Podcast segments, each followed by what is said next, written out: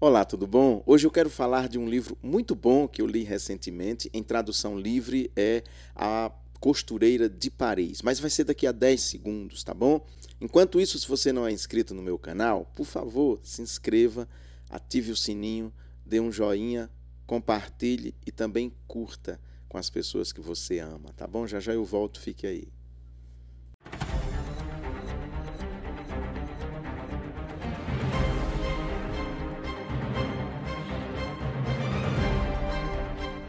Então, falei que era rápido. Poucos livros eu esperei tanto quanto esse exemplar de The Dressmaker of Paris, a costureira de Paris, de Georgia Kaufmann. Por que eu fiquei tão ansioso por esse livro? Primeiro motivo é porque eu conheço a autora, eu convivi com Georgia no final dos anos 80 em Belo Horizonte. Ela veio para o Brasil, ela é londrina, ela veio para o Brasil para fazer sua pesquisa na área de antropologia. Depois de doutorar-se em antropologia, ela retornou para Londres, mas nós nunca perdemos o contato. Até hoje, passados mais de 30 anos, a gente continua em contato. Durante muito tempo eram cartas, hoje não, são mensagens de WhatsApp, enfim, tudo isso. É, esse é o primeiro romance de Geórgia, já está pelo menos na 16 edição em vários países, você precisa ter a noção. Aqui na América do Sul, vários países já lançaram o livro, mas ele foi traduzido para o ucraniano, é, italiano, holandês, se eu não me engano, também para o alemão, enfim, várias línguas que o livro foi traduzido. Eu não sei exatamente quantas traduções não. E eu estava muito triste porque eu imagina eu com essa edição há tanto tempo, a edição é, o original em inglês me foi enviado pela própria Geórgia com direito à dedicatória e tudo, e ela fazendo votos que logo fosse traduzido para que eu pudesse ler.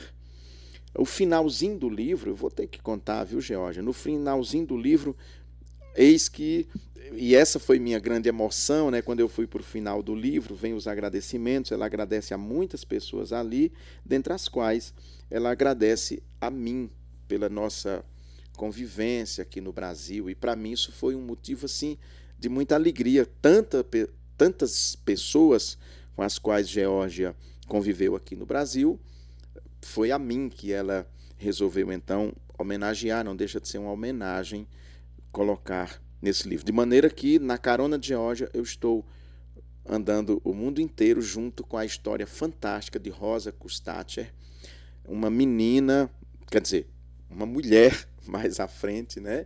A história de, dessa mulher fantástica que nasce numa aldeia nas montanhas italianas, mas que vive um momento muito difícil na história da Europa, que é a Segunda Guerra Mundial. Claro, como eu não li em inglês, eu fui salvo pela tradução para o espanhol. Eu li aqui na edição Kindle La Modista de Paris. Eu comprei também a edição impressa, mas chega só no fim do mês de novembro de 2022. Então, eu li aqui, terminei de ler esse livro na madrugada de numa madrugada eu vindo do Rio de Janeiro de ônibus entre Três Marias e João Pinheiro. Essas cidades são cortadas pela BR-040.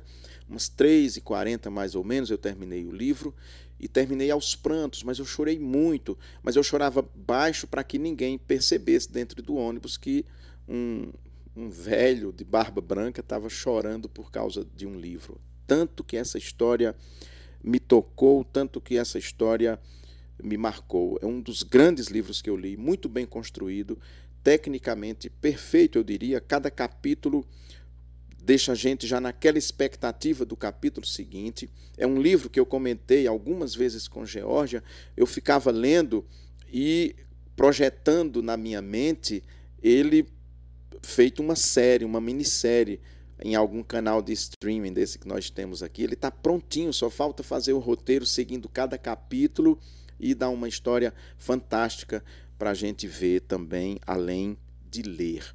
Bom, Rosa, muito nova, ainda adolescente praticamente, entrando na juventude, na verdade, ela é estuprada por um soldado alemão ela tem o filho, ela não aborta, ela tem o filho, mas ela se vê numa situação muito difícil, porque ela sozinha, ela morava só, estava só naquele momento, não tinha ninguém, não tinha pai, não tinha mãe, não tinha um irmão, uma irmã, ninguém para ajudar.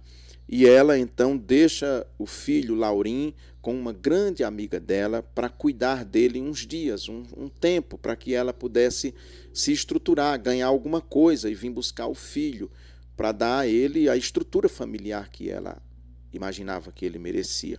E assim foi, ela foi para Paris. Em Paris, ela começa a circular no meio dos grandes da moda e logo ela vai ser notada como uma mulher de grande sensibilidade, como uma grande estilista, como uma pessoa que conseguia aliar muitos elementos quando ia desenhar uma roupa, porque ela aliava não só a própria pessoa que fosse vestir, mas também o ambiente, a estação, absolutamente tudo. Ela é de uma sensibilidade extraordinária na área de moda. E, inclusive, vai ter participação também em não só na área de, da moda, mas também de perfumes e de muitas outras áreas. Ela cresce em Paris, ela fica famosa, ela tem dinheiro, tem condições, ela volta para resgatar o seu filho, Laurim, mas quando ela chega, a sua amiga havia se casado, tinha uma filhinha, Laurim brincando o tempo inteiro com aquela irmãzinha dele. Ele nem sabia que não era filho do casal, imaginava que fosse filho deles mesmo, né? nem sabia quem era Rosa, porque toda a correspondência, a ajuda financeira que Rosa mandou, as pessoas ocultaram de Laurim e, e, até faz sentido, porque era uma criança. Como é que você ia contar essa história para ele? E aí ela, não, mas eu vou levar meu filho, ele é meu, eu vou levar e aquela tensão ali, mas no meio daquela tensão, quando ela chega na estação de trem, vê Laurim chorando, abraçado com a irmãzinha, e aí ela olhou, puxa vida, como eu sou egoísta. Como é que eu posso tirar meu filho de uma família, ele pensa que ela é irmã, eu vou tirar ele agora da irmã dessa família e ela renuncia. Né? Ela renuncia naquele momento, não por falta de amor, mas tão grande é o amor dela que chega ao ponto de se desapegar. Lembra muito aquela história de Salomão, das mulheres que estão brigando pelo filho, e Salomão diz o seguinte: Olha, como é que eu vou saber que o filho é seu ou que o filho é dela? Então eu tenho uma solução para resolver essa tensão. Traga-me uma espada. Alguém leva, ele diz: Eu vou partir o menino ao meio, dou a metade a cada uma, porque aí está resolvido. E aí uma das mulheres chora e diz: Não, não precisa disso. Não precisa disso. Não, não mate o menino. Que ela fique com o bebê. Então ele percebe que aquela é a mãe, ou seja, ela renunciou ao próprio filho para que o filho fosse preservado. É exatamente o que acontece com, com a Rosa em relação a Laurim. Não que ele tivesse sido submetido a uma situação literal dessa, mas de certa forma ele seria separado. Eu quero fazer um, um, um, dar um recorte aqui. Eu, eu citei esse caso de, de, Salomão. Eu queria lembrar que Geórgia é, é judia, então ela conhece muito bem todo esse universo do, do Antigo Testamento, todas essas histórias, né? Então é claro que, que tudo isso. Eu li, quando eu li George, eu fiquei lembrando de Salomão eh, nesse momento, né? daquela situação toda e daquela mãe que, que para não ver o seu filho morto, ela renuncia à maternidade. Foi mais ou menos isso que Laura fez, para não ver seu filho cindido ao meio, perdendo aquela família, ela diz: não, que ele seja feliz, que eu siga na minha tristeza. Ela fica um tempo em Paris se estabelece, famosíssima já, mas ela resolve vir para o Brasil e vem para o Rio de Janeiro. E aí, outra questão também, no dia que eu li os dois capítulos principais que trata da passagem de Rosa no Rio, logo no dia seguinte eu estava no Rio de Janeiro andando na, na orla, vendo Copacabana Palace, regiões que a própria Rosa esteve e também a favela onde ela esteve, tudo aquilo ali eu era lendo e o livro pululando dentro de mim, né? O livro estava ali muito forte, toda aquela história. No Rio de Janeiro, aí sim ela já se estabelece, a partir do Rio ela começa a construir o império da moda, é muito famosa, seu nome está em todas as, as rodas. Ela ali conhece um músico é um saxofonista de jazz americano, negro, se casa com ele, vive com ele no Rio de Janeiro. E no Rio de Janeiro ela chega porque nós estávamos lá na Europa, né, no pós-guerra, aquela situação difícil. Então ela vem para o Rio de Janeiro e chega no Rio, chega aqui no Brasil, no auge da bossa nova. Ela chega logo depois do, do disco Chega de Saudade, ou naquele contexto ali de Chega de Saudade um livro, um disco que é clássico, é nele que aparece a primeira batida de bossa nova de João Gilberto, e ela fica louca pela bossa nova. Ela era uma mulher muito de mente muito arejada e chega no Brasil num momento bacana da história do Brasil, logo vai se construir Brasília, já está em, em construção, né, final da década de 50, meados da década de 50 já começa Brasil, Brasília. Então o Brasil está no auge assim no mundo, na música. E um dia ela tem então a alegria de ter João Gilberto no seu apartamento, que chega com os amigos ali e amanhece o dia tocando e cantando bossa nova que tanto ela gostava.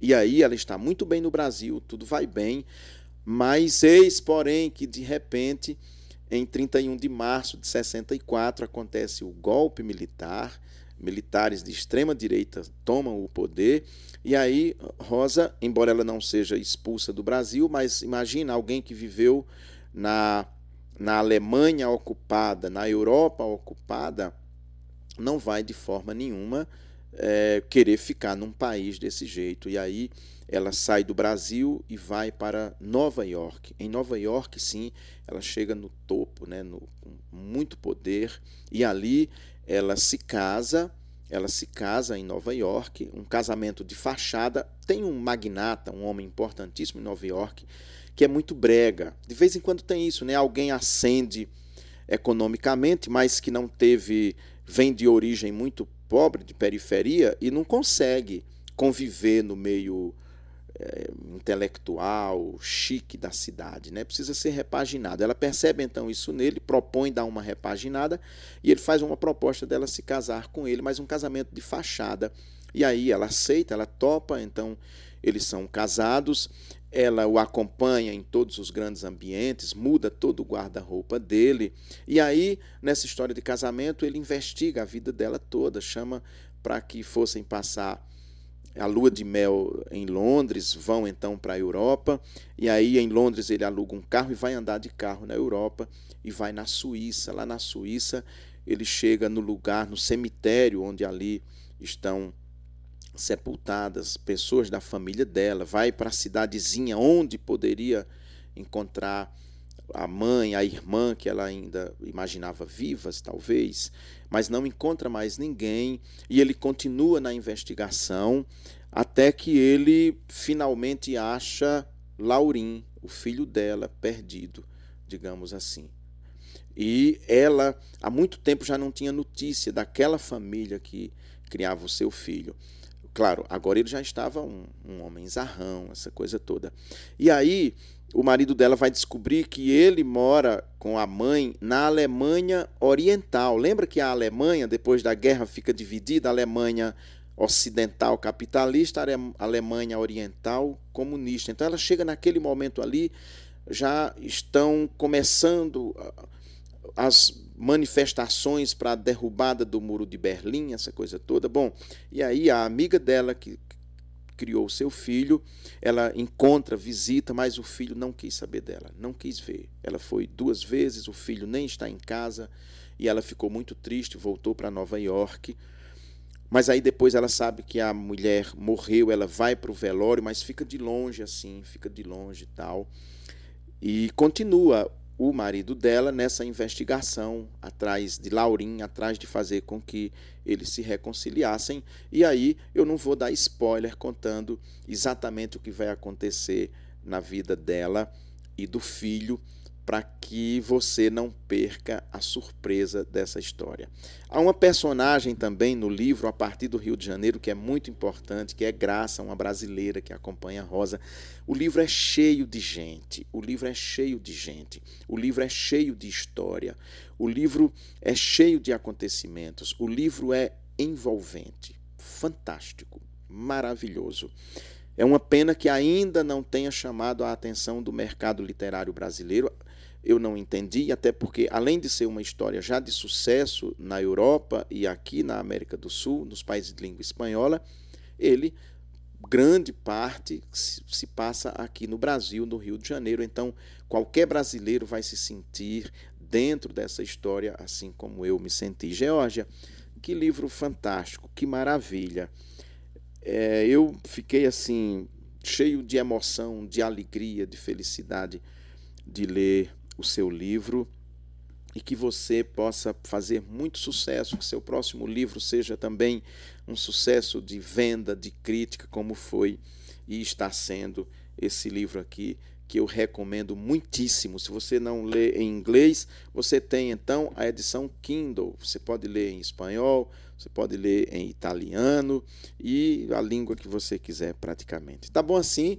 Eu fico por aqui. Se você ficou até agora comigo é porque você gostou desse bate-papo literário. Se você não é inscrito então no meu canal, se inscreva, ative o sininho e compartilhe, tá bom? E dê um joinha, tá bom? Tchau, tchau. Um abraço. Até breve.